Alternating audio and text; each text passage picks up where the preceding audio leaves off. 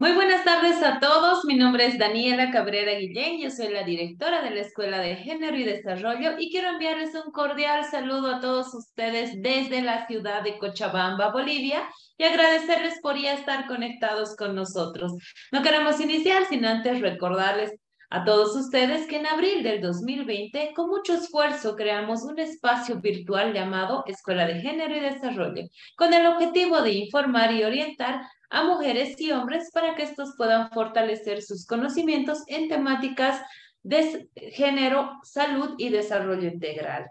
Gracias a muchos profesionales con una destacable trayectoria y alto sentido de responsabilidad social, fue posible llegar con este espacio virtual a miles y miles de hogares dentro y fuera de nuestro país. Vimos además con mucha satisfacción que la voz de expertos en diferentes especialidades, quienes de forma desinteresada y voluntaria cada martes comparten sus conocimientos con todos nosotros para informar y orientar a gente que realmente lo necesita.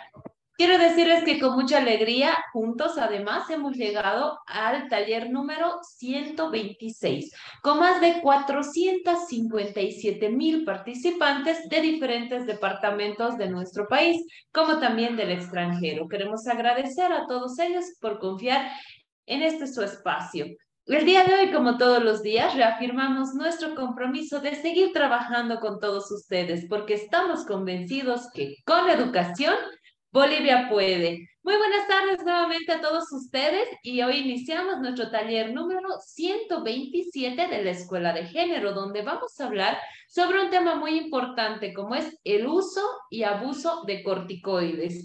Quiero agradecer a Samuel Doria Medina por el apoyo que nos brinda para cada uno de los talleres. Lamentablemente no se encuentra conectado en este momento por temas de viaje, así que vamos a esperar que la siguiente ya se pueda conectar. Sin embargo, le enviamos un cordial saludo y un agradecimiento de parte de toda la escuela por el apoyo que nos brinda para la realización de los talleres en este espacio virtual.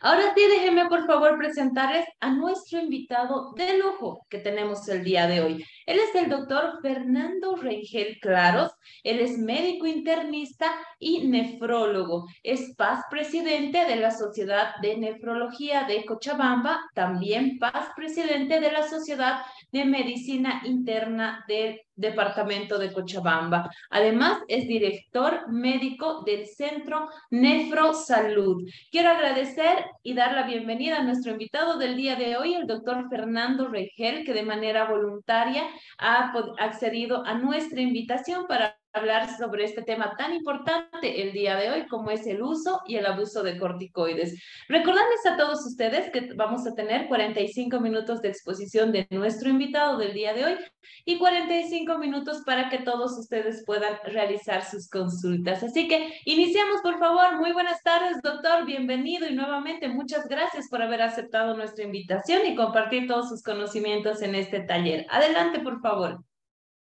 Bueno, Daniela, muchas gracias a la Escuela de Género y Desarrollo a través tuyo, a todos los organizadores de este taller. Tú me dices cuándo compartir la pantalla y empezar. Mm, yo estoy listo.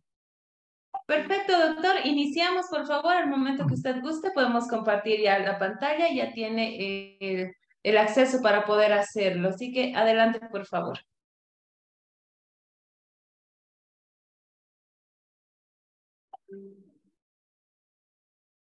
¿Me dice si se ve, por favor?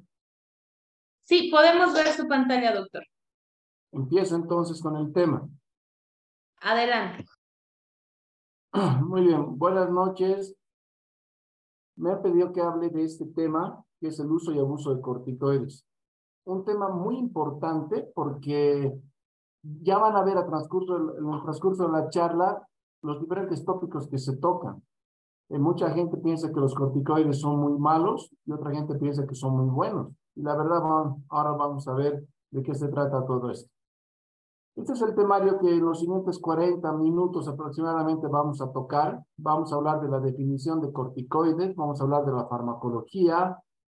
Eh, yo, yo sé que este taller es para, para público en general. La mayoría no son médicos, entonces voy a tratar de hacerlo lo más sencillo posible. Vamos a hablar de cuáles son los corticoides más conocidos, cuál es la utilidad de los corticoides, qué contraindicaciones tienen, qué efectos secundarios tienen y vamos a dar algunas conclusiones. Vamos a empezar diciendo que los corticoides son hormonas sintetizadas por las glándulas suprarrenales en la corteza suprarrenal. Es decir, son hormonas propias del organismo humano. También los corticoides se conocen como glucocorticoides o esteroides, ¿ya? En estas imágenes ustedes pueden ver a los riñones. Acá tienen una idea de la topografía natural de los riñones. Y las glándulas suprarrenales son como dos sombreritos encima de cada riñón. Glándula suprarrenal derecha e izquierda, ¿no es cierto? Acá les presento un esquema de las partes de la glándula suprarrenal. Es esta glándula renal en su corteza, en esta parte externa que estoy señalando de donde se van a sintetizar los corticoides naturales. Los corticoides naturales son varios, los más importantes el cortisol y la cortisona. Esta es la estructura bioquímica que no viene al caso ahora. ¿Y qué hacen los corticoides en el organismo? Entonces, para empezar a hablar de este tema, tenemos que hablar de qué es lo que hacen los corticoides, ¿no es cierto? Bueno, tienen muchas acciones. Aumentan la glucemia, son contrarreguladoras a la insulina. Ustedes saben que la insulina es la hormona encargada de meter el azúcar, la glucemia o la glucosa dentro de las células. Los corticoides van a evitar esto. Entonces, siempre que se den corticoides, el azúcar va a subir. Aumentan la destrucción de proteínas en el hígado. Es decir, eh, las proteínas cuando ingresan con la dieta se metabolizan en el hígado y estas se destruyen. Los corticoides aumentan esa destrucción y aumentan el número de aminoácidos. Provocan redistribución del tejido graso. Esto es una cosa importante y ya van a ver cuando hablemos de efectos secundarios. Tienen actividad antiinflamatoria y disminuye la producción de linfocitos T. Los linfocitos T son células que ayudan en la respuesta inmunológica del, del organismo. Al disminuirlos, pues disminuyen la inmunidad. Vamos a hablar de todos estos temas a continuación. Eh, así como hay corticoides naturales, también hay corticoides que son sintetizados en laboratorio. Y justamente estos corticoides sintetizados en, en laboratorio eh, es de los, son los medicamentos de los que vamos a hablar. ¿En qué se utilizan o cuándo se utilizan los corticoides? Cuando tenemos un paciente con trastornos inflamatorios, alérgicos o inmunológicos. Estos corticoides, una vez ingresados al organismo, se unen a proteínas plasmáticas. Estas proteínas pueden ser las proteínas específicas transportadoras de corticoides y la albúmina y se metabolizan en el hígado. Cuando decimos se metabolizan, quiere decir que el hígado es como una fábrica donde va a desglosar los componentes de un medicamento y los va a liberar al torrente sanguíneo. En esta gráfica que ven extraída del UpToDate, el UpToDate es como una enciclopedia médica, es la mejor en este momento. Todos los datos que hay en el UpToDate son, eh, son eh, revisados con una evidencia científica muy importante. En, este, en esta tabla del UpToDate, miren, nosotros tenemos a toda esta fila de corticoides. En, en, en esta tabla pueden ver la dosis equivalente la actividad antiinflamatoria en relación a la hidrocortisona, a quien les ponen un, valor de 1, y la duración de la acción. Pues me voy a detener dos minutos acá para explicarles. El cortisol, que es el, el corticoide natural, está representado sintéticamente por la hidrocortisona, es decir, tienen el mismo, la misma potencia. Esta potencia tiene un puntaje de 1. Bueno, los demás corticoides que utilizamos en la práctica médica, en la práctica clínica, eh, tienen su potencia en relación a esto. Por ejemplo, la prednisona, que tiene una potencia cuatro veces superior a la hidrocortisona, y los más utilizados, la dexametasona y la betametasona, que son inyectables, tienen 30 veces la potencia de la, de la hidrocortisona o cortisol. Entonces ya pueden ver estas cosas. Junto con eh, junto con los, los demás eh, corticoides, fíjense la duración de acción. Esta hidrocortisona tiene de 8 a 12 horas de acción, pero como son 30 veces más potentes la dexametasona y la betametasona, su acción dura obviamente mucho más, entre, entre 36 a 72 horas. Los corticoides más utilizados en la práctica médica son la prednisona, que es por, posiblemente el corticoide más utilizado por vía oral en tabletas, la dexametasona, que existe en tabletas y existe en ampollas de uso intravenoso e intramuscular, y la betasona, que existe en ampollas de uso intravenoso e intramuscular. La presentación de los corticoides es muy variada. Estos medicamentos pueden aparecer en cremas, en ungüentos, en lociones, inhaladores, comprimidos, ampollas de uso intravenoso e intramuscular, como puede ver en las siguientes imágenes, cremas, eh, viales, ungüentos, ampollas, tabletas, inhaladores. Fíjense que la gama de corticoides que nosotros utilizamos es muy amplia. Entonces ya se pueden imaginar que hay muchas personas que están a pasos de los corticoides, pueden ir a la farmacia y comprarlos, muchas veces se venden sin receta, y también hay médicos que pueden recetar una gama entera de, estos medicamentos. Esta diapositiva está muy llena, pero la, he hecho, eh, la he hecho adrede porque nos dice, fíjense acá, la cantidad de enfermedades, y eso no son todas, en las que se pueden utilizar los corticoides. Eh, alteraciones dermatológicas, eh, alteraciones reumatológicas, alteraciones nefrológicas, neumológicas, etc.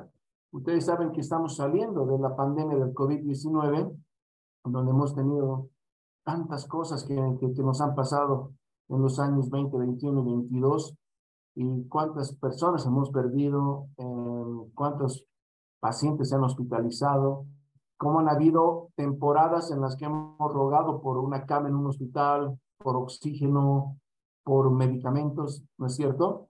Y uno de los medicamentos más utilizados ha sido la dexametasona, y lamentablemente hay que decir que este medicamento ha sido muy bien utilizado en, algunos casos y muy mal utilizado en otros.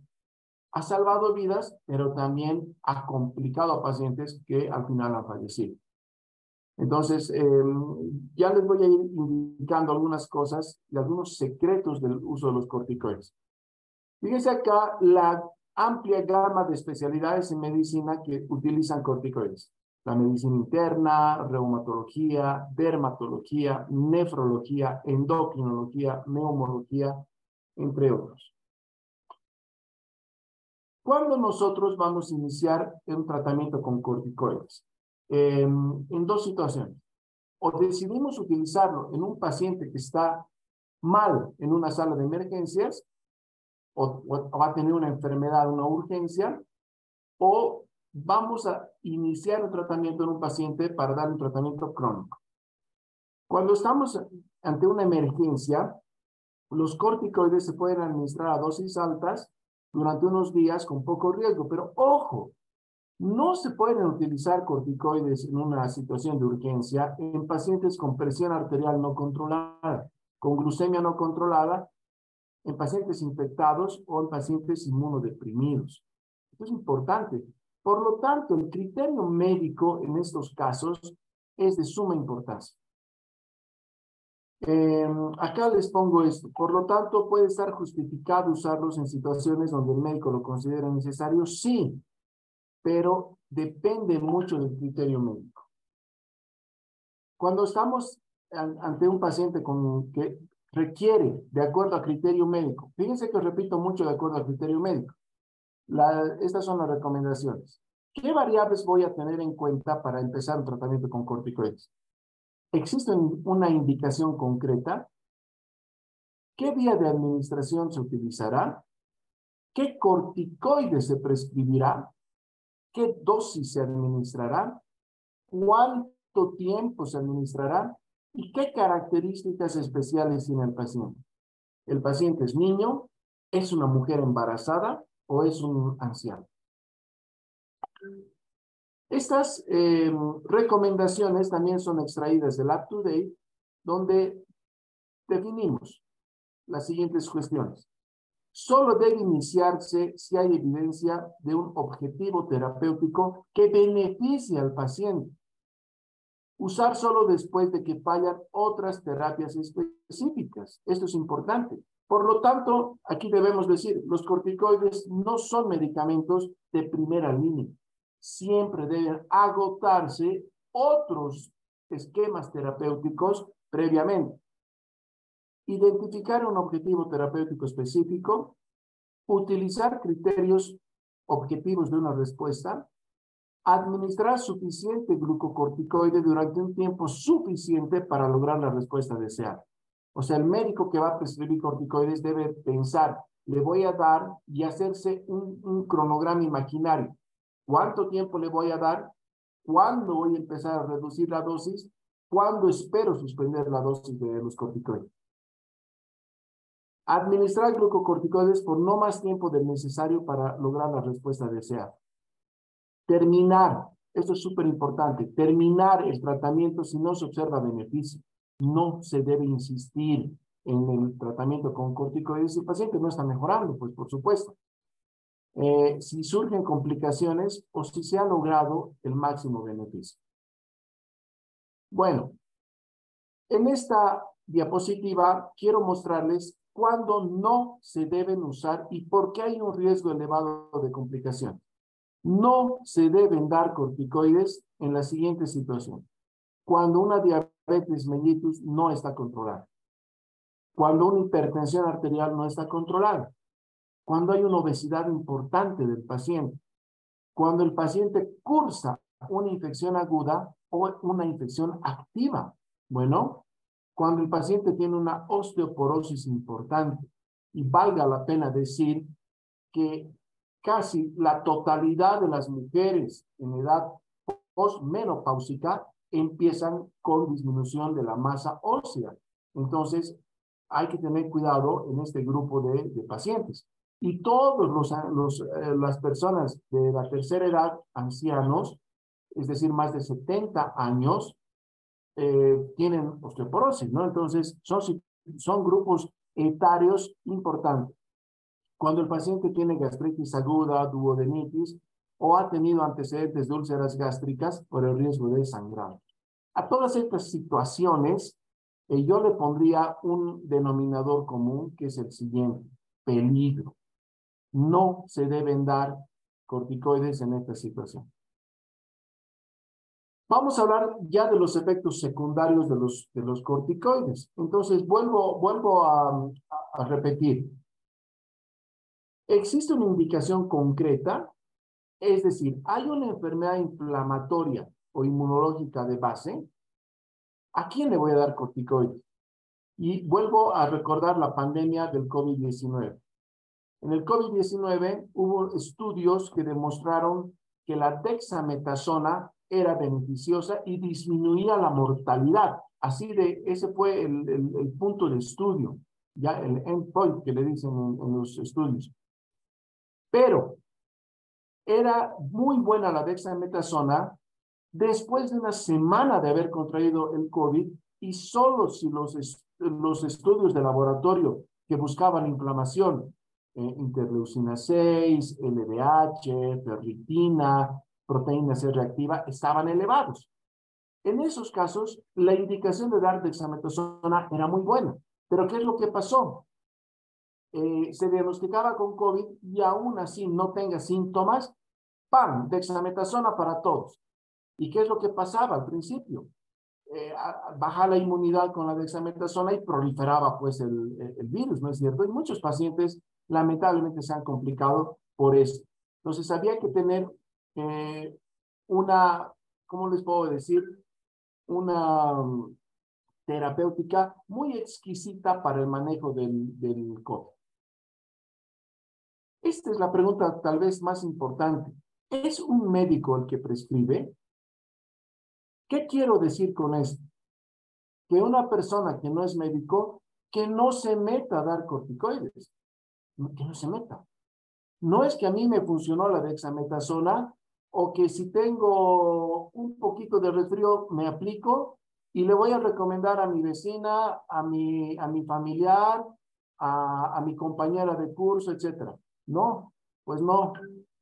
Eh, ¿Existen terapias alternativas para esta enfermedad concretamente?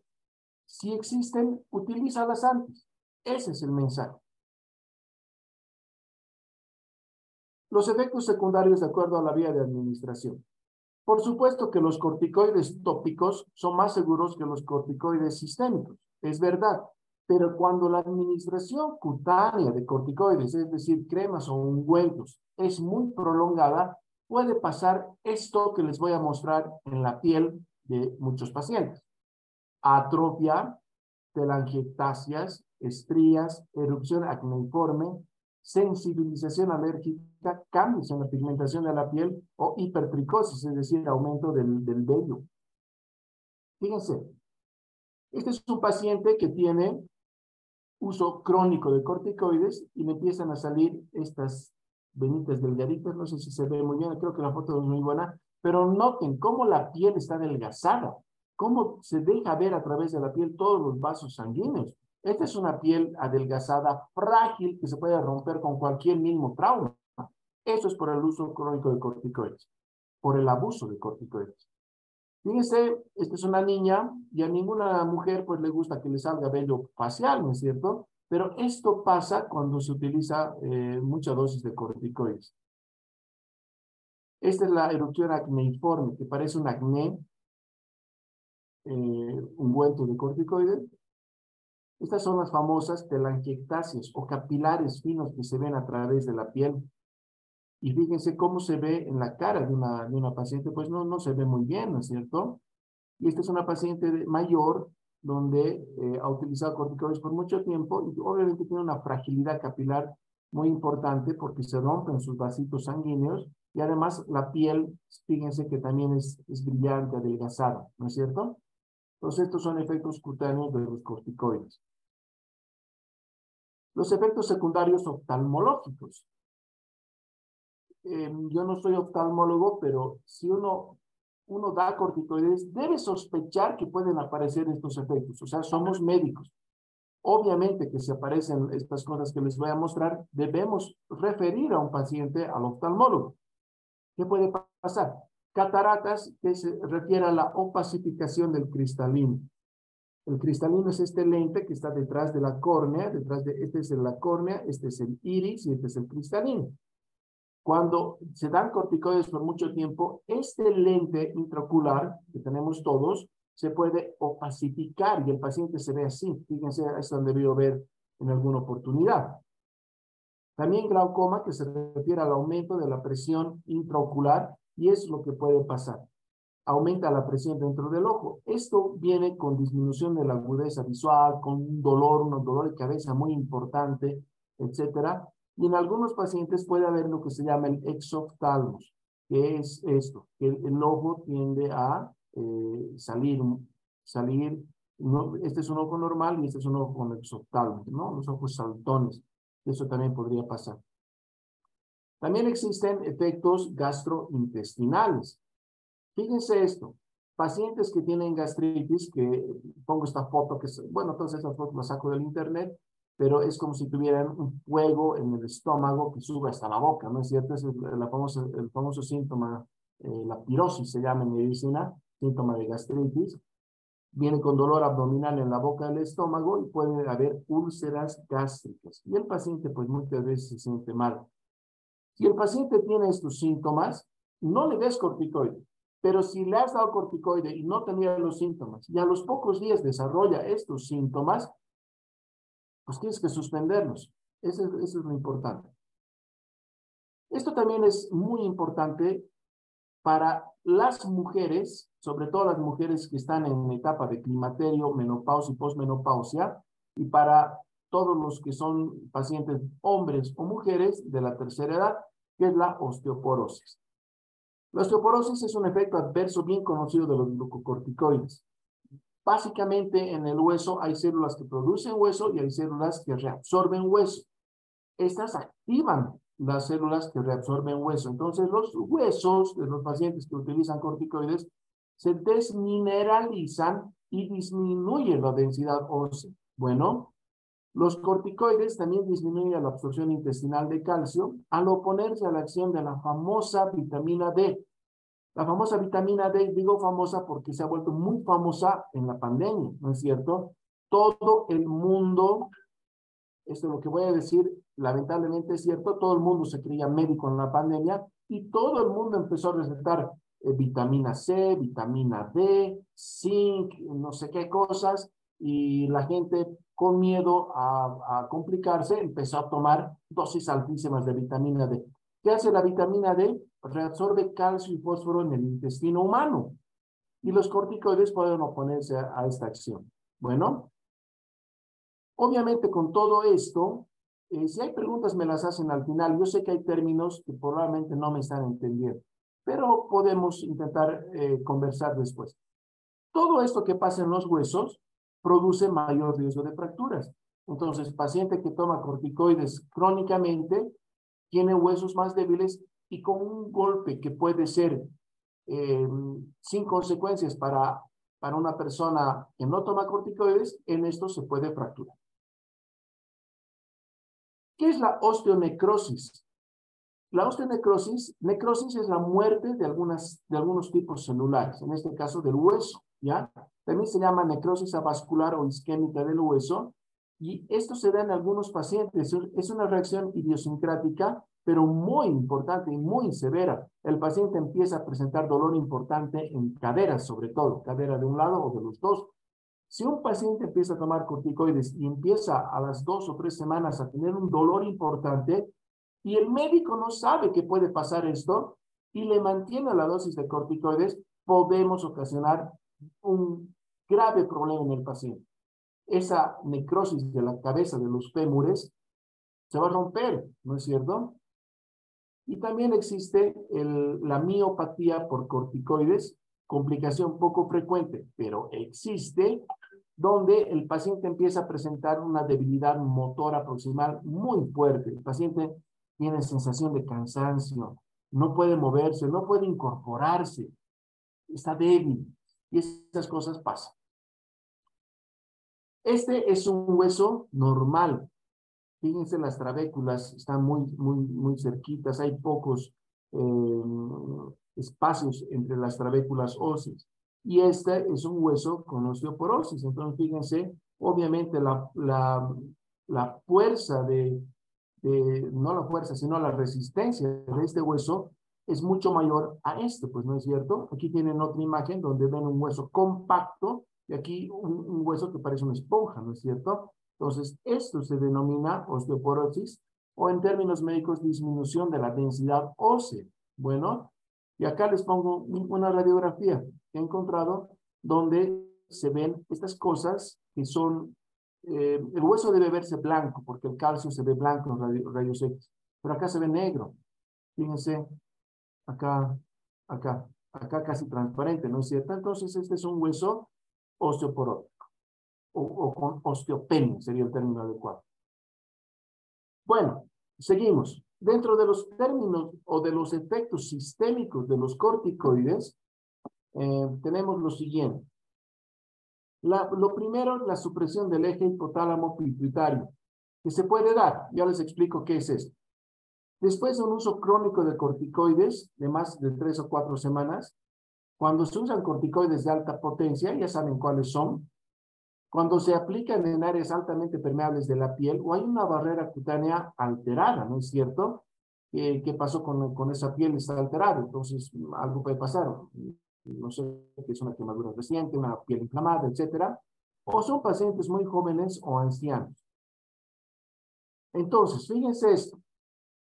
Este es el corticoide de la corteza suprarrenal o adrenal que les he mostrado al principio de la charla. Cuando el cortisol está elevado, hace un efecto negativo y evita que la glándula pituitaria que está en el cerebro forme la hormona eh, formadora de corticoides y este en el hipotálamo también. Básicamente es un efecto negativo. Entonces, ¿qué es lo que tenemos? Cuando el cortisol está elevado, evita la formación de esto y esto de esto. Muy bien. Entonces pasan dos cosas. Uno, no se debe administrar corticoides por mucho tiempo, salvo necesidad del paciente. Si, nos, si nosotros, los médicos, damos corticoides por mucho tiempo, ¿cuánto es, ¿cuánto es mucho tiempo? Más de dos semanas, yo diría. El paciente va a inhibir la formación de nuevos corticoides. Y eso nos lleva a la siguiente cuestión. Nunca se deben suspender corticoides de manera brusca. Yo siempre me acuerdo de un docente en la Facultad de Medicina que nos decía, el médico que suspenda corticoides de manera brusca debe ir a la cárcel. Así, un poco exagerado, pero así nos lo decía y así nos hizo aprender. Un efecto secundario que pasa cuando suspendemos los corticoides de manera brusca es justamente esto, la insuficiencia suprarrenal. El organismo se ha acostumbrado a esa dosis de corticoides y de pronto le suspende el médico, con mal criterio, obviamente. ¿Y qué pasa? El paciente se pone mal porque no tiene corticoides naturales. Entonces le baja su presión, se pone en mal estado general, tiene debilidad extrema, náuseas, vómitos, deshidratación, y es un paciente que puede tornarse crítico. Por otro lado, ahora vamos a hablar de lo contrario. Cuando mantenemos corticoide por mucho tiempo, eh, puede haber lo que se llama el síndrome de Cushing iatrogénico, así se llama. Este paciente empezará con aumento excesivo de la piel, del apetito, empieza a comer mucho, la presión arterial se le eleva, el paciente tiene la cara de luna llena, como en esta fotografía, fíjense, se pone así bien redondita. Eh, tiene una obesidad típica por el uso de corticoides, es una obesidad central con joroba de, de, búfalo. Obviamente aumenta de peso, aumenta el vello y tiene estrías en la piel. Y esta es una imagen que les muestro ahora, también extraída del internet. Les pongo aquí la, la, la, la dirección, donde tenemos la famosa jiba de búfalo, así se llama, porque recuerden que al principio decíamos que el corticoide ocasionaba en las personas una redistribución de las grasas corporales. Entonces se van hacia el cuello, ocasionando esta jiba, eh, aumenta la obesidad abdominal en hombros, el paciente se pone muy, muy, muy gordito aquí encima. Bueno, con la cara de luna llena y fíjense, la piel es delgada, eh, tiene un poco de ginecomastia, es decir, a los varones les crece como una, especie de senos eh, y empiezan a formar esto que se llaman las estrías típicas de los corticoides.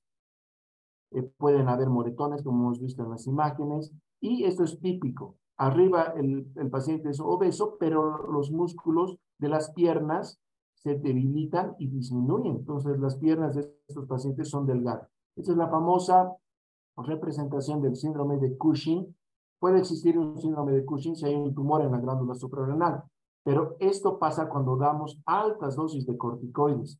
Entonces, esto se llama iatrogénico. Quiere decir que es por culpa del medicamento, ¿no es cierto? Muy bien. También existen otros efectos cardiovasculares y metabólicos, como el aumento de la presión arterial, retención de líquidos, arritmias cardíacas. Fíjense esto, esta es la famosa fibrilación auricular cuando los latidos son irregulares. Este espacio definitivamente no es igual a este y este no es igual a este. Esto es totalmente irregular. Eh, puede haber enfermedad aterosclerótica y esto es peligroso porque el paciente puede, podría presentar un infarto agudo de miocardio o un accidente cerebrovascular. Fenómenos trombóticos, el colesterol sube y el, el, la hiperglucemia también se da.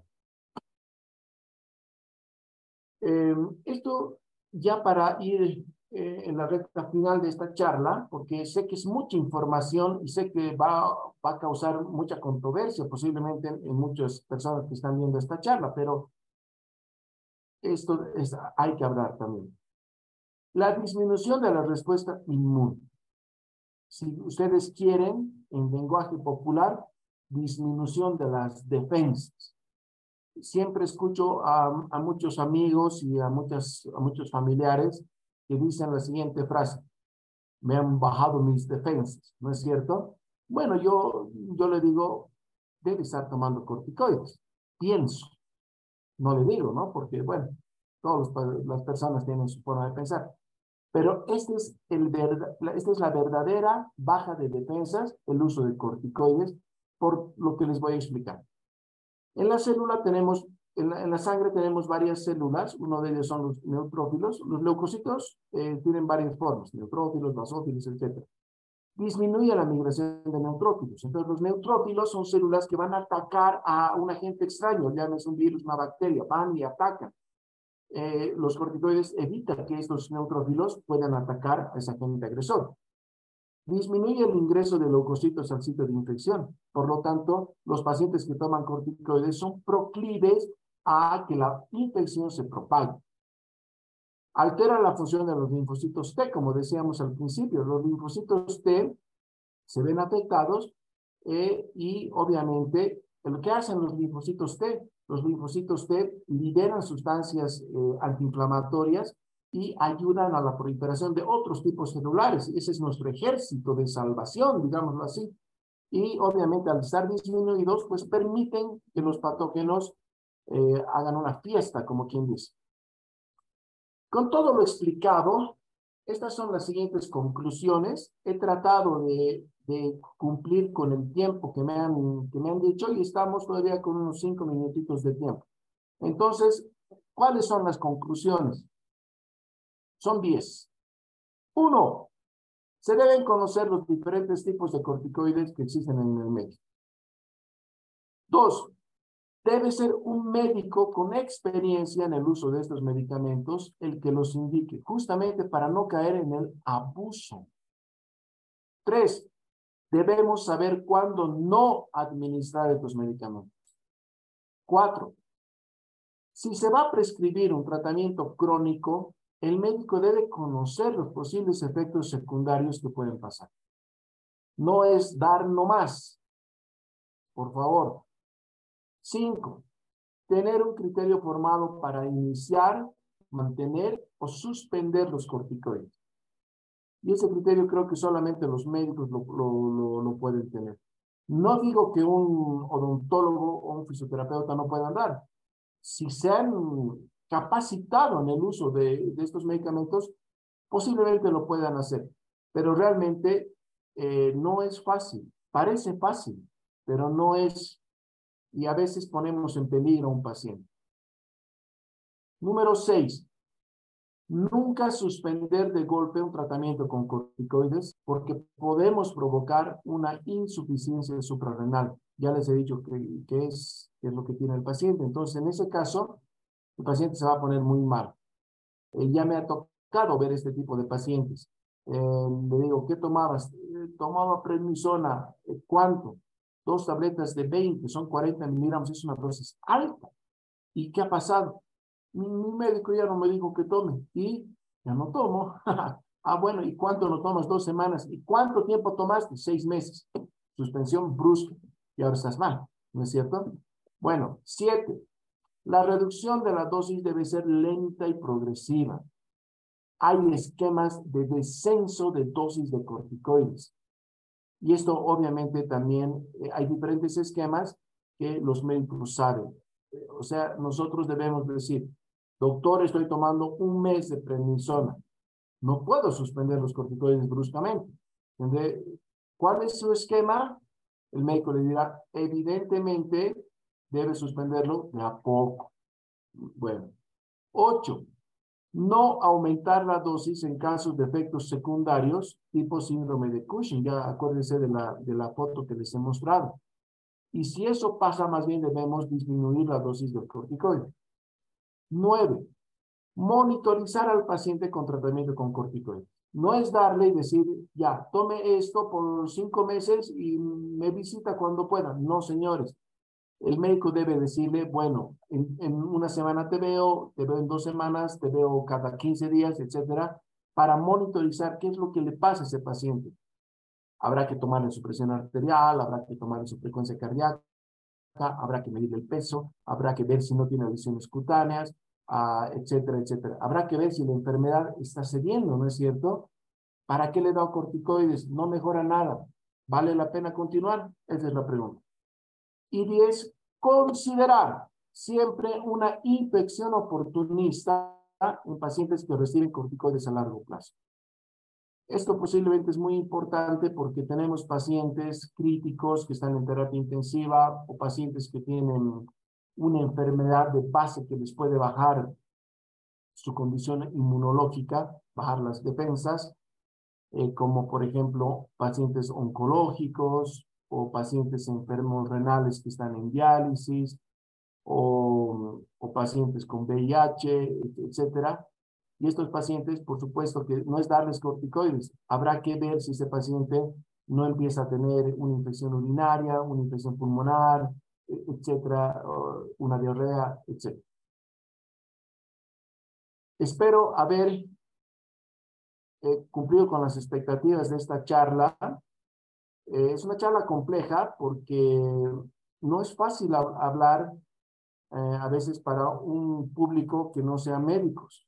Para mí me cuesta un poquito más que para hablar esto, por ejemplo, a mis estudiantes a mis colegas.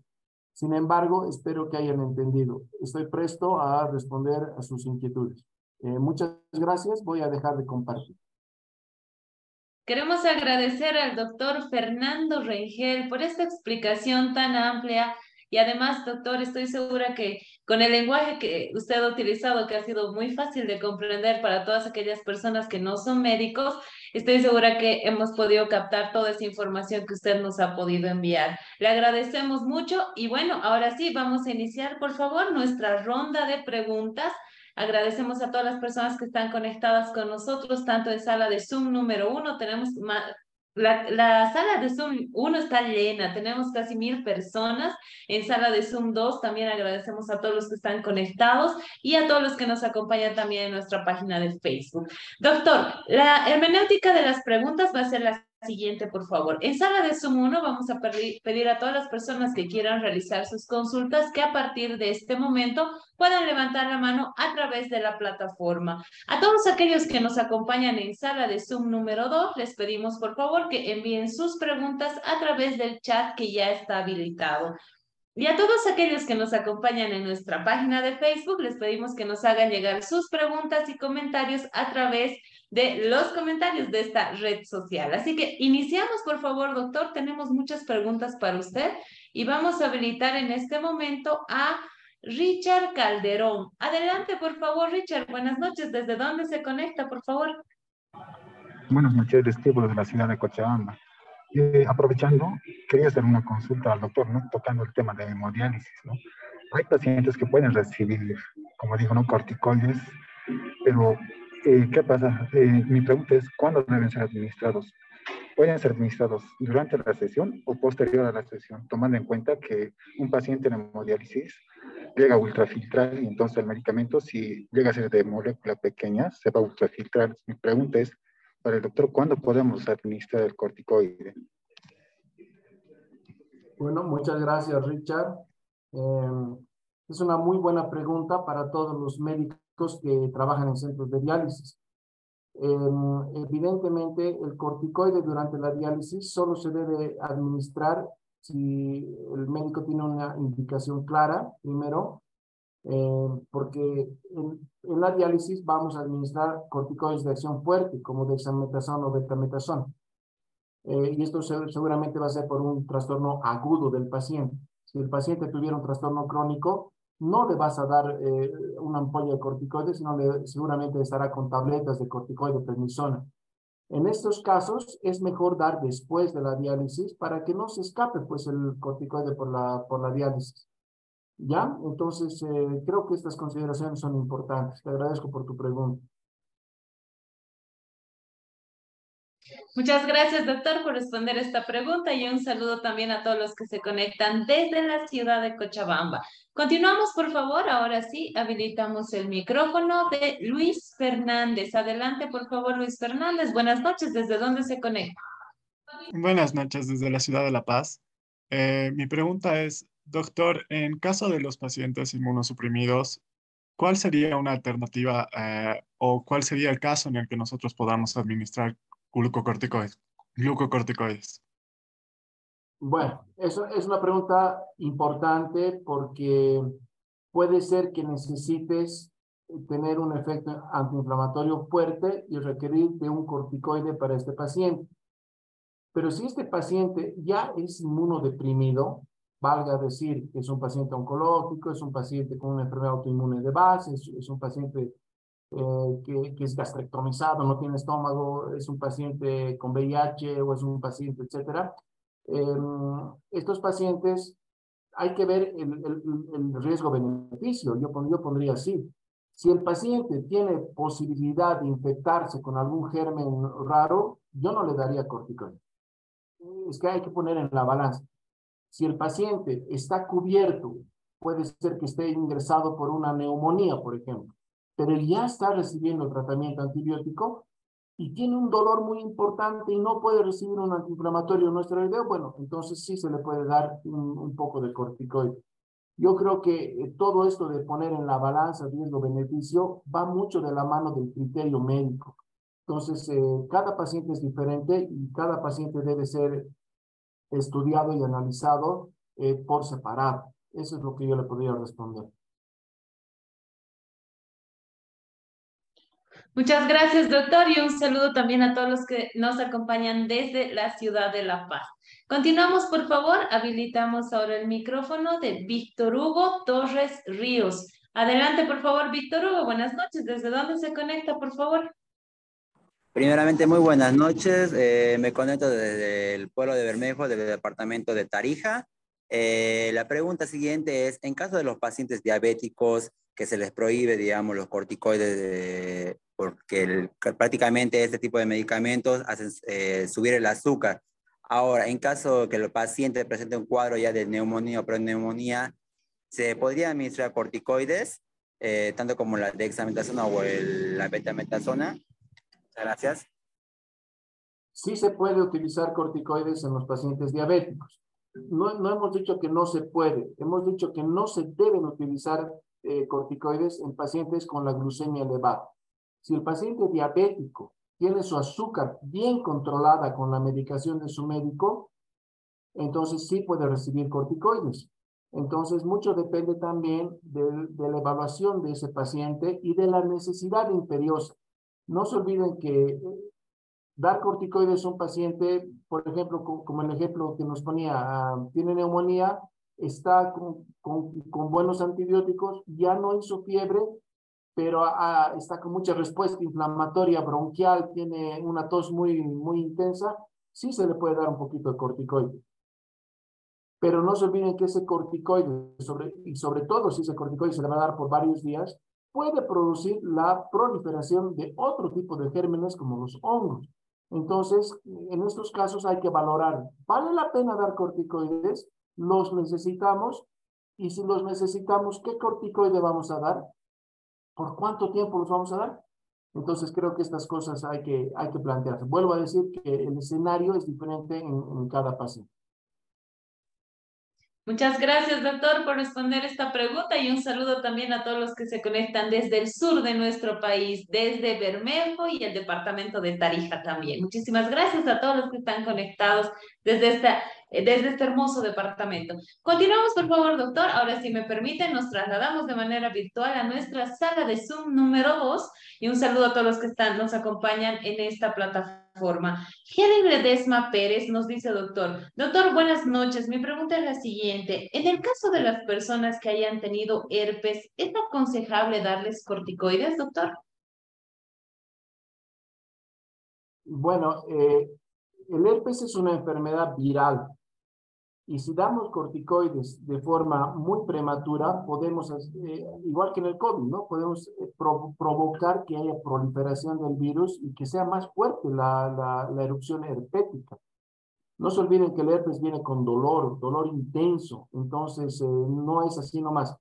Yo, yo lo que haría en un paciente con un herpes zóster sería iniciarle el antiviral, indicado es el aciclovir a dosis altas, además, eso bueno, tiene que prescribir su médico, iniciar los, los medicamentos para, para el dolor neuropático típico del, del herpes, y si el paciente no mejora, recién inicio los, los corticoides.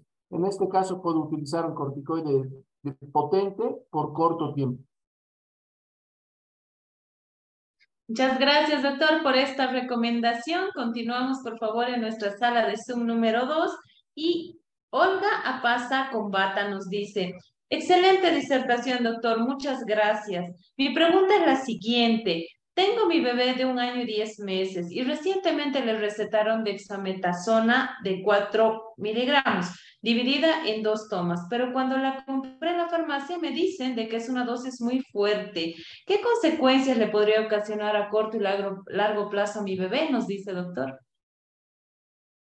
Bueno, en un, en un bebé em, eh, lo, más peligroso es que le provoque la sobreinfección por otros gérmenes, otras bacterias u hongos en, en, un bebé.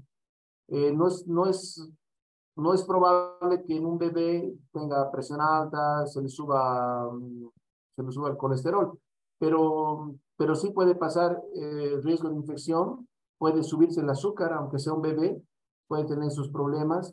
Em, eh, puede también aumentar el peso de ese bebé de una forma no controlada. Entonces hay que tener en cuenta estas, estas situaciones.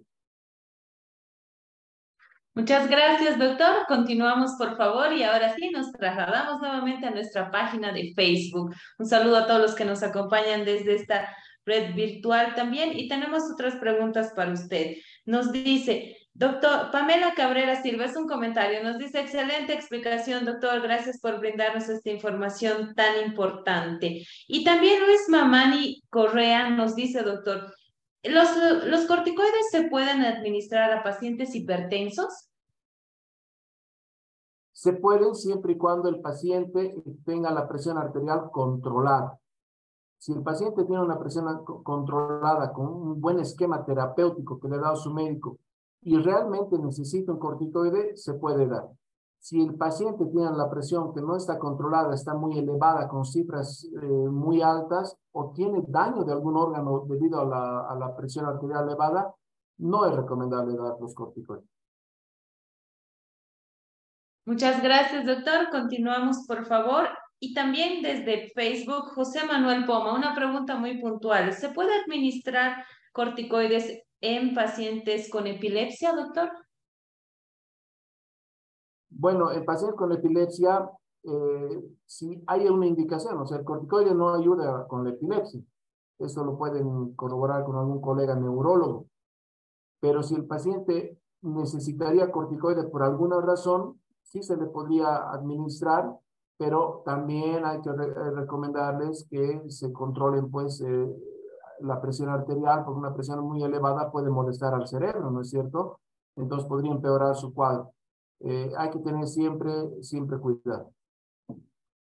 Muchas gracias por esta recomendación, doctor. Continuamos, por favor. Retornamos a sala de Zoom número uno y habilitamos el micrófono, por favor, de la doctora Mariana Escobar. Adelante, por favor, doctora. Buenas noches. ¿Desde dónde se conecta, por favor? Eh, muy buenas noches, doctor. Buenas noches. Gracias por la explicación. Me conecto de la ciudad de Sucre. Tengo una pregunta que se ve mucho en las oficinas de farmacia con la administración de dexametasona, diclofenaco y complejo B, tres ampollas eh, en tres dosis. ¿Cuál es su criterio, doctor, por favor? Bueno, mi criterio es que eso no debe hacerse, porque mm, el corticoide no es vitamina, eso es muy importante que, nosotros entendamos.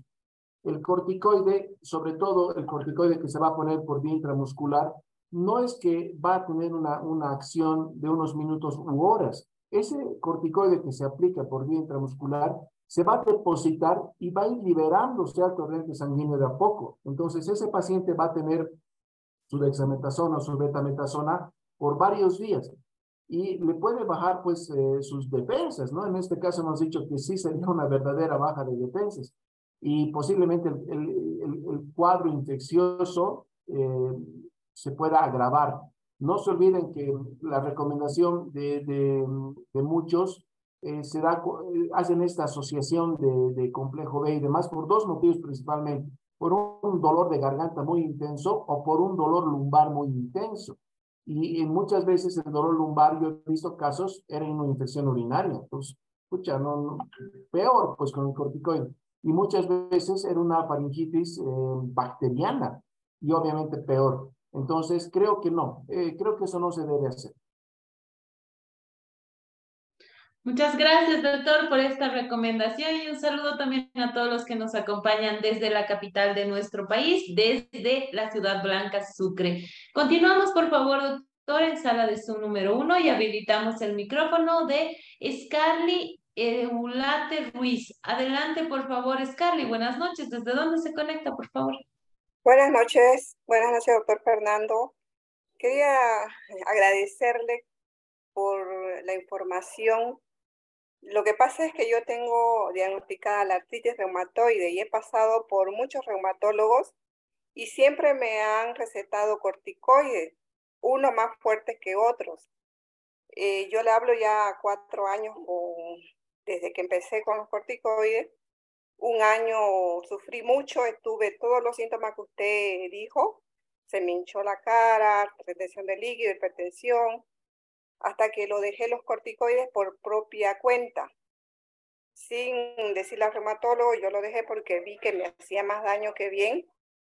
Donde opté por tratamientos, este, por ejemplo, apiterapia, acupuntura, eh, que, que ha sido decisión mía, ¿no es cierto? Porque vi que los corticoides no me hacían nada bien.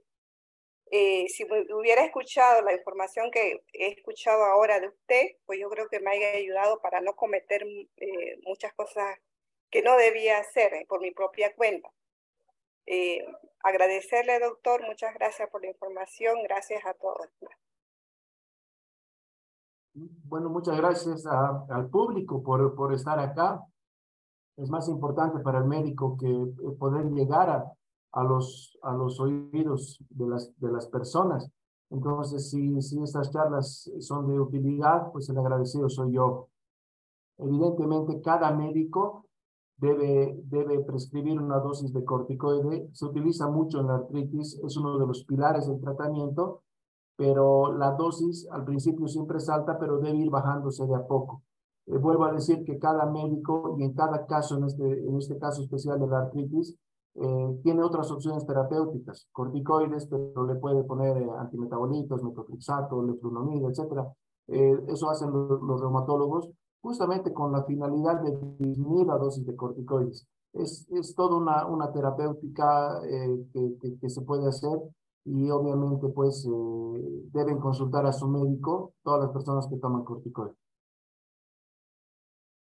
Muchas gracias, doctor, y agradecemos las palabras de cada uno de ustedes que nos motivan a seguir adelante y sobre todo agradecer a nuestros expositores de cada uno de los talleres que, como el doctor Fernando Rengel, se toman un tiempo para poder ayudar a personas que realmente lo necesitan. Y con este tipo de mensajes, doctor, nos damos cuenta de que estamos llegando a diferentes lugares de nuestro país y estoy segura que diferentes partes del mundo también para informar y así la gente también pueda cuidarse y mejorar su salud. Así que le agradecemos mucho y continuamos, por favor. Tenemos muchas preguntas todavía para usted.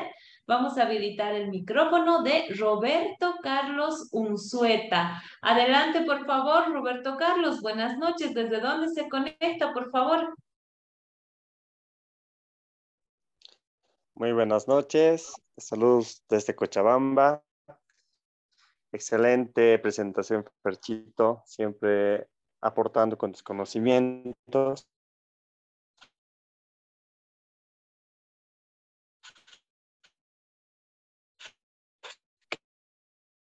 Quería hacerte una consulta.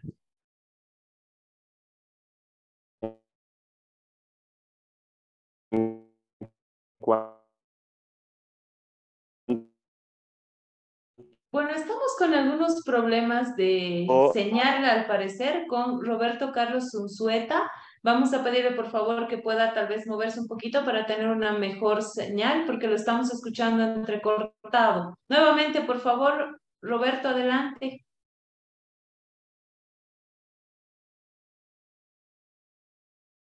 No, no, no se escucha. Sí, lamentablemente hemos perdido la señal de Roberto Carlos Unzueta. Seguramente se va a volver a conectar y vamos a eh, habilitar nuevamente su micrófono. Mientras tanto, doctor, por favor, habilitamos el micrófono de Emi Elizabeth Bustamante. Adelante, por favor, Emi. Buenas noches. ¿Desde dónde se conecta, por favor?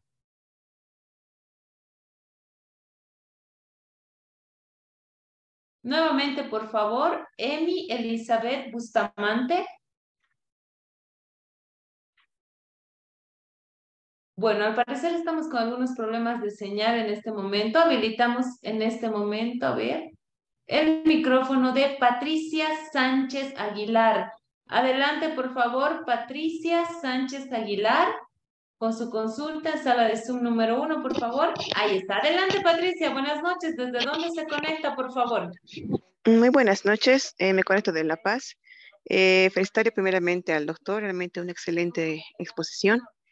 Y mi consulta es la siguiente, eh, comentarle que una prima mía eh, le diagnosticaron con dermatitis atópica y lamentablemente em, por mucho tiempo constantemente le han ido recetando prednisona y aparte eh, corticoides tópicos.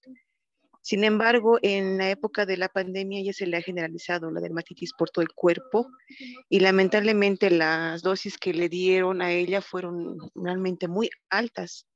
Incluso, eh, bueno, ella consultó con un inmunoalergólogo y él le diagnosticó lupus. Lamentablemente, eh, como le comento, las dosis eran bastante altas de prednisona que le dieron y eh, concomitantemente aparte le dieron para que se coloque en la piel tacrolimus. fue tal la intoxicación, porque para mí fue que se intoxicó, que lamentablemente, aparte de Cushing, le dio Addison. O sea, lamentablemente, después de todo el tratamiento que le siguió, sí eh, tuvo este problema de la insuficiencia suprarrenal y sus niveles de cortisol pues, prácticamente eran pues bajísimos. Y bueno, tuvo que consultar con, con, un endocrinólogo y él le recetó hidrocortisona para que pueda obviamente nivelar eh, esto, este problema que tenía. Pero era el tema también de, de, de, la, de, la, dermatitis, era el tema de la insuficiencia y lamentablemente ella estaba tanto con Cushing como con Addison. Y eh, quisiera saber, doctor, en este caso, mm, ¿en cuánto tiempo el cuerpo de ella podría desintoxicarse o realmente ha sido tal vez una recontra que me, me cargo un, como que un boom de corticoides para ella. Y aparte de eso, eh, está, toda su piel se, le ha estriado y no sé si eso tal vez tiene algún tipo de, de reversión o un tratamiento. No sé, doctor, mm, quisiera por favor su, su, su ayuda.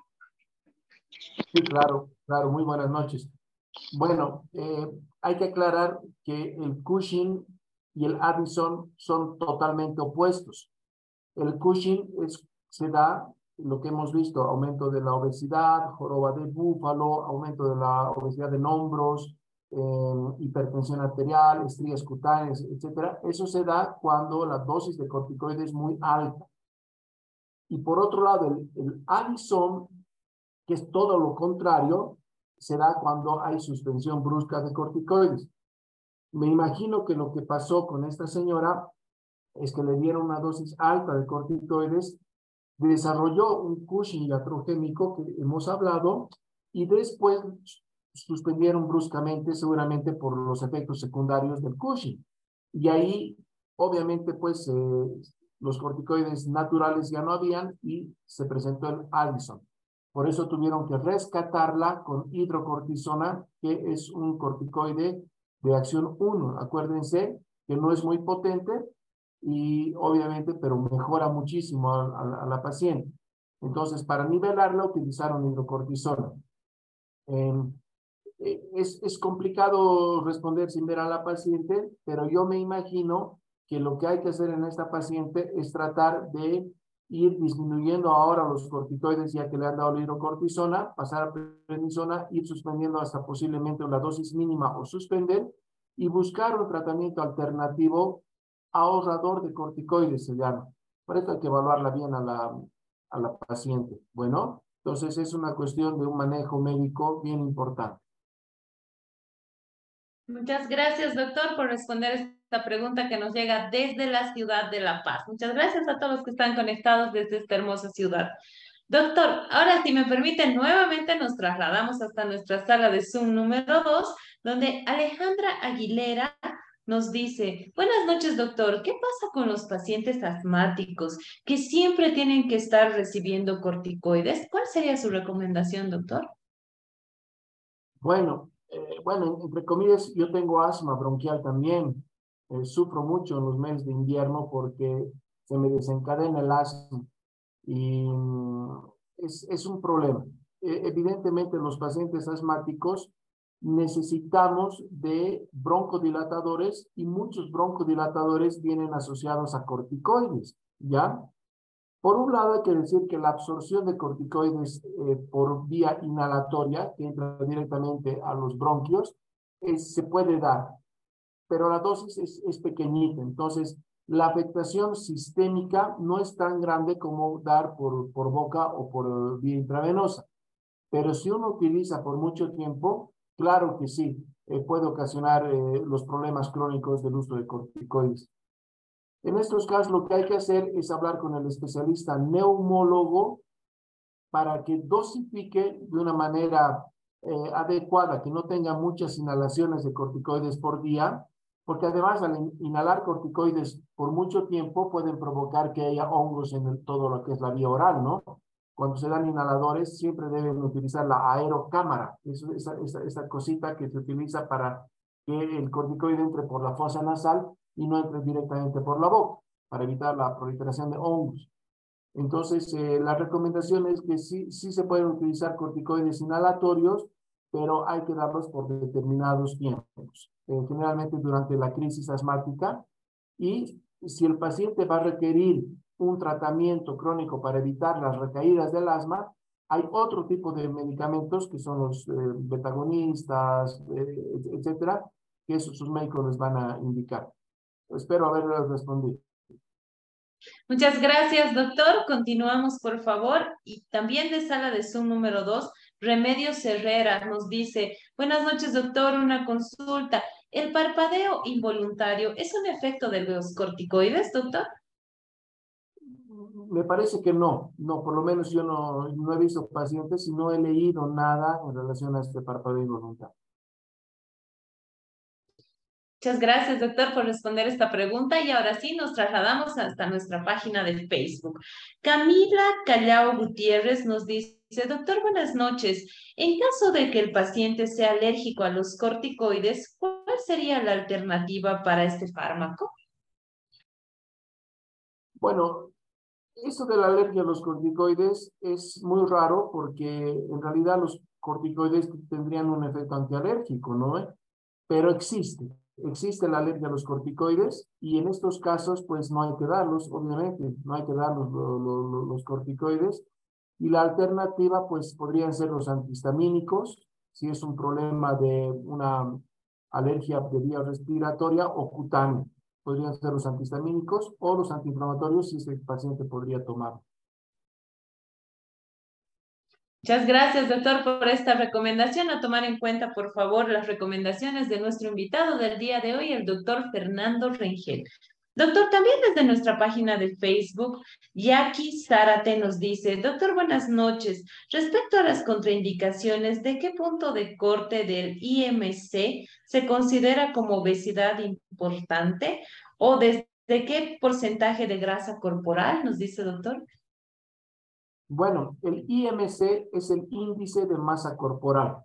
El índice de masa corporal normal es de 20 a 25, sobrepeso de, de 25 a 30, ya se considera obesidad cuando está por encima de 30.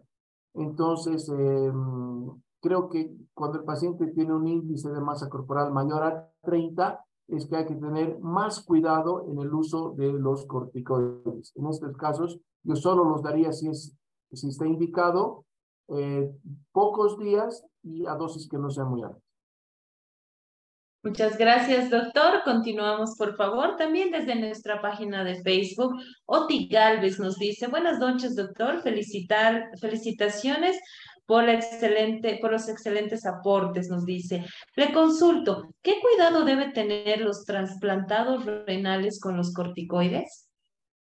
Bueno, la población de trasplantados renales es muy lábil, son pacientes muy delicados, que si el, trasplante fue bien, que eso pasa afortunadamente en la mayoría de los casos, el paciente recibe al principio del trasplante dosis altísimas de corticoides.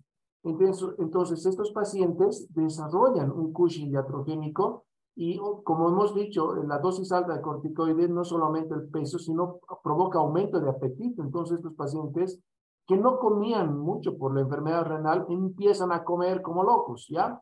Así como se dice. y empiezan a comer tanto que aumentan mucho de peso. Entonces hay que tener mucho cuidado con, con, el, con la alimentación en los pacientes trasplantados y la dosis de corticoides hay que tratar de bajarlos eh, pronto. Se recomienda que se bajen entre el primer y segundo mes a la dosis mínima. Muchas gracias, doctor, por esta recomendación. Continuamos, por favor. Habilitamos ahora el micrófono. Retornamos a la sala de Zoom número uno y habilitamos el micrófono de Lidia Flores López. Adelante, por favor, Lidia. Buenas noches. ¿Desde dónde se conecta, por favor? Eh, buenas noches, eh, doctor. Eh, hablo desde la ciudad del Alto. Una consulta. Yo me, me, diagnosticaron desde el año 2016 artritis reumatoidea y desde ese entonces estoy tomando prednisona. Empecé con 30, paulatinamente fui, fui bajando, pero llego hasta 15, 15 eh, digamos, y quiero seguir bajando, pero ya empiezan los dolores articulares. ¿A qué se debería esto, doctor?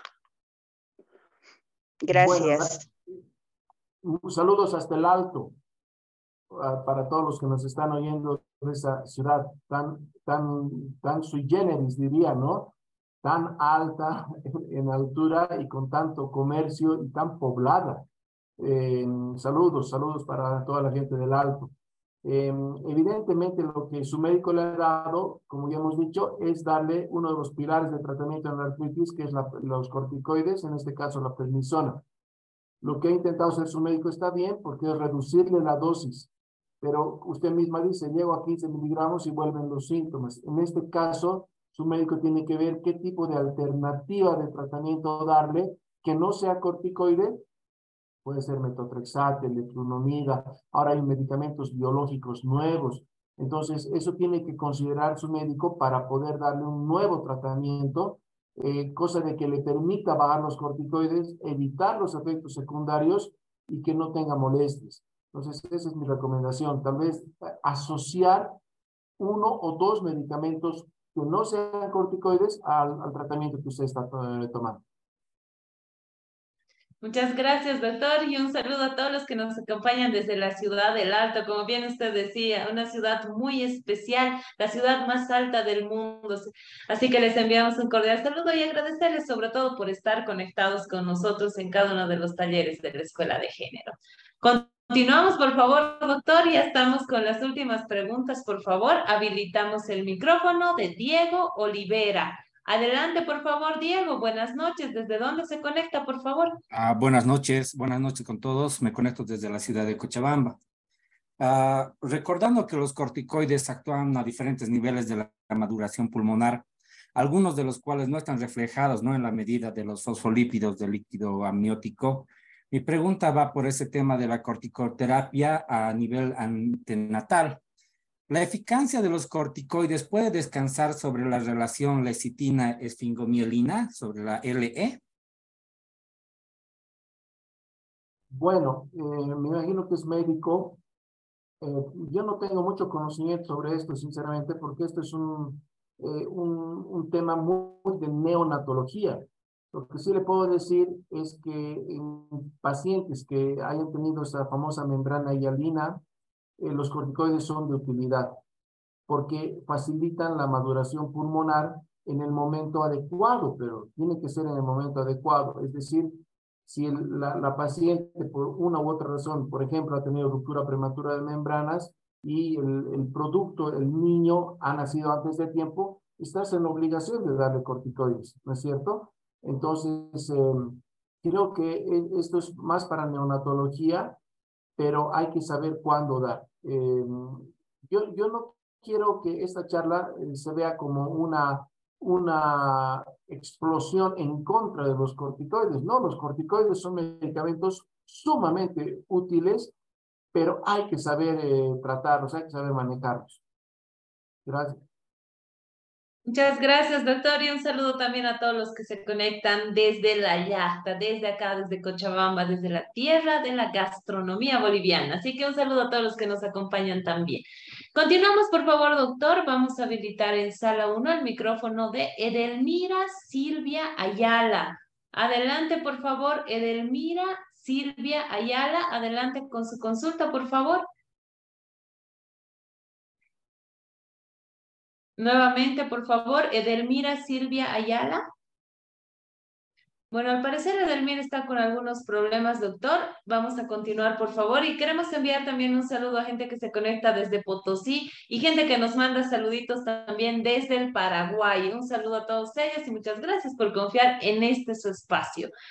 Continuamos, por favor. Habilitamos el micrófono de Zulma Ortiz. Adelante, por favor, Zulma. Buenas noches. ¿Desde dónde se conecta, por favor?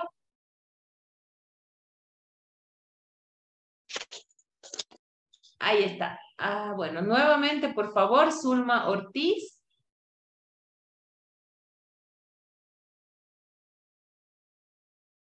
Adelante, por favor, Zulma Ortiz. Sí. Ahora sí, adelante. Buenas noches. ¿Desde dónde se conecta, por favor? desde Paraguay. Desde Paraguay quería hacerle una pregunta al doctor. Eh, tengo nietitos que están usando corticoides.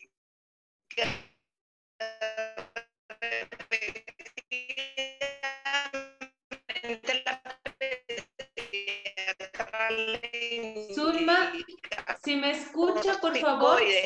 Le da por le da como tres veces. Zona de 20. Le da. ¿Sí me escucha? No, ¿Me escucha? Le voy a pedir ahora, ahora le escucho bien, así que puede repetir su pregunta, por favor. Bueno. Primeramente, Paraguay, productor diente. Tengo nietos que eh, repetidamente tienen eh, cuadro respiratorio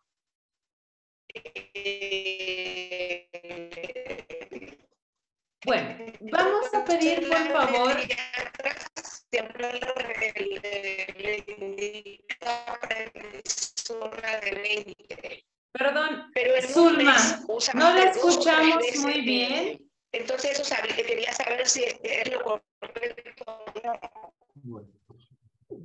bueno, Zulma, yo, yo le puedo responder. Lo poco que he logrado entender, lamentablemente, la comunicación desde el Paraguay no, no es buena, hemos escuchado muy poquito, pero lo que he logrado escuchar que tiene unos niños que están recibiendo corticoides muy frecuentemente por episodios de infecciones respiratorias, es lo que he logrado entender.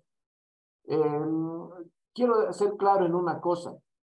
Nosotros damos eh, corticoides muchas veces eh, pero sabemos que los corticoides pueden aliviar un cuadro muy rápido porque el efecto antiinflamatorio es potente. Eh, entonces, eh, muchas veces decimos, bueno, que salga de una vez y le ponemos corticoides, pero a veces innecesariamente.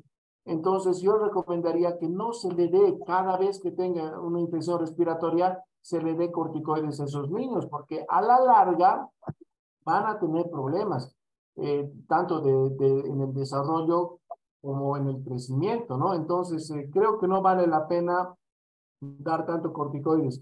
Una vez si es necesario y si el paciente, el niño, no ha mejorado con el tratamiento que ha dado el pediatra, ya sea, eh, ya sea antibiótico o antiinflamatorio, y no ha mejorado, bueno, pues puede rescatar un poquito el corticoide, pero hacerlo cada vez creo que no es bueno.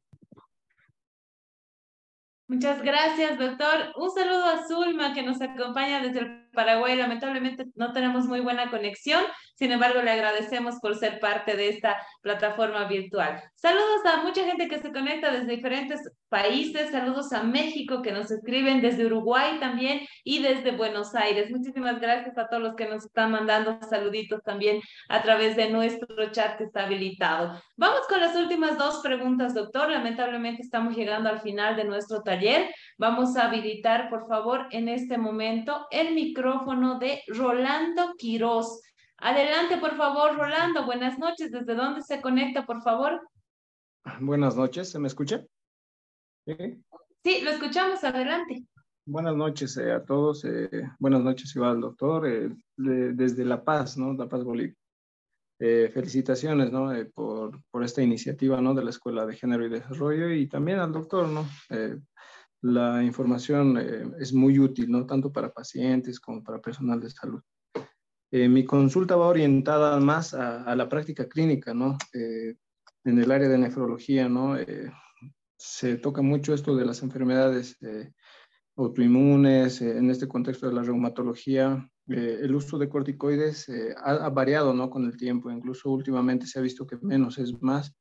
Y quería preguntarle, ¿no? ¿Qué considera eh, o cuál es su consideración, perdón, en relación a los pulsos de corticoides?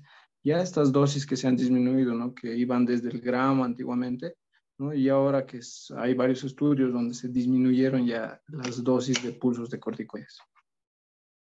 Sí, es una muy buena pregunta. Existen enfermedades eh, que provocan serios daños en los órganos. Un ejemplo de estos son las vasculitis en la, que nosotros vemos tanto en reumatología como en nefrología y que provocan pues un daño muy fuerte en, algunos pacientes.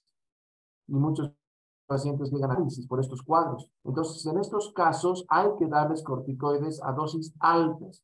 Existe un medicamento, un corticoide que se llama metilprednisolona. Bueno, entonces eh, eh, antes, como decía, me imagino que es médico el colega, se daban corticoides a dosis muy altas, eh, entre uno a veces hasta dos gramos por día. Y realmente se ha visto que mm, eh, más allá del efecto tope que podían tener los corticoides, habían efectos secundarios. Entonces, ahora hay varios estudios que demuestran que la dosis de los pulsos de corticoides se deben dar más o menos entre 500 a 1 gramo. Si el cuadro no es muy severo, se dan tres días de pulsos de 500 miligramos de metilprednisolona, que tiene eficacia 1, igual que la hidrocortisona, em, por tres días, y luego se baja a, a prednisona. ¿Ya? En estos casos sí es importante utilizarlos porque hay que tratar de salvar esos órganos, ¿no? En este caso el riñón. Y sí estoy de acuerdo en que la dosis ha bajado, ya no es la recomendación de dosis tan altas, sino un poco de dosis más bajas. Muchas gracias, doctor. Continuamos, por favor. Y un saludo también a todos los que se conectan desde la ciudad de La Paz. Muchísimas gracias por haber respondido, doctor, esta pregunta. Y vamos con la última pregunta. Ahora sí, habilitamos el micrófono de Elsa Saldívar. Adelante, por favor, Elsa Saldívar. Buenas noches. ¿Desde dónde se conecta, por favor? Nuevamente, por favor, habilitamos el micrófono de Elsa Saldívar. Bueno, al parecer Elsa está con algunos problemas. Vamos a habilitar ahora el micrófono de Lorena Torrico Florero. Adelante, por favor, Lorena. Lorena Torrico Florero. Bueno, estamos con algunos problemas al parecer, doctor. Para la última pregunta ya de la noche, habilitamos el micrófono entonces de Kelia Espinal. Adelante, por favor, Kelia Espinal. Buenas noches, Kelia. ¿Desde dónde se conecta? Por favor, adelante. Muy buenas noches, me conecto desde Cochabamba y mi pregunta es la siguiente. Eh, doctor, ¿cómo se podría reducir los efectos secundarios de los corticoides en una persona de la tercera edad con artritis reumatoide crónica? Bueno, la respuesta es muy sencilla. Utilizando un corticoide que sea de potencia media y reduciendo la dosis paulatinamente. Creo que esa es la, la, la respuesta. Muchas gracias, doctor. Le queremos agradecer a nombre de las más de 5.100 personas que el día de hoy se han conectado, se han registrado y se han conectado con nosotros en nuestras diferentes plataformas, tanto en Facebook como en nuestras salas de Zoom. Le agradecemos sobre todo a usted, doctor, por haber participado de manera voluntaria en nuestro taller y esperamos tenerlo muy pronto nuevamente en un siguiente taller de la Escuela de Género. Por favor, sus palabras de despedida y sus últimas recomendaciones. Bueno, el agradecido soy yo, gracias por tomarme en cuenta. Veo que el público es muy grande y también es pues para mí un honor el poder llegar a tantas personas en el país. Eh, yo eh, te agradezco, Daniela, y a través tuyo a la Escuela de Género y Desarrollo. Y con todo gusto estaré presente para hablar de temas médicos. Eh, yo soy docente y me encanta dar eh, charlas, me encanta dar clases, entonces con todo gusto ahí estaré presente. Y nada más, me despido de todas las personas, les mando un abrazo a todos los rincones del país y al, del extranjero. Y será hasta otra oportunidad.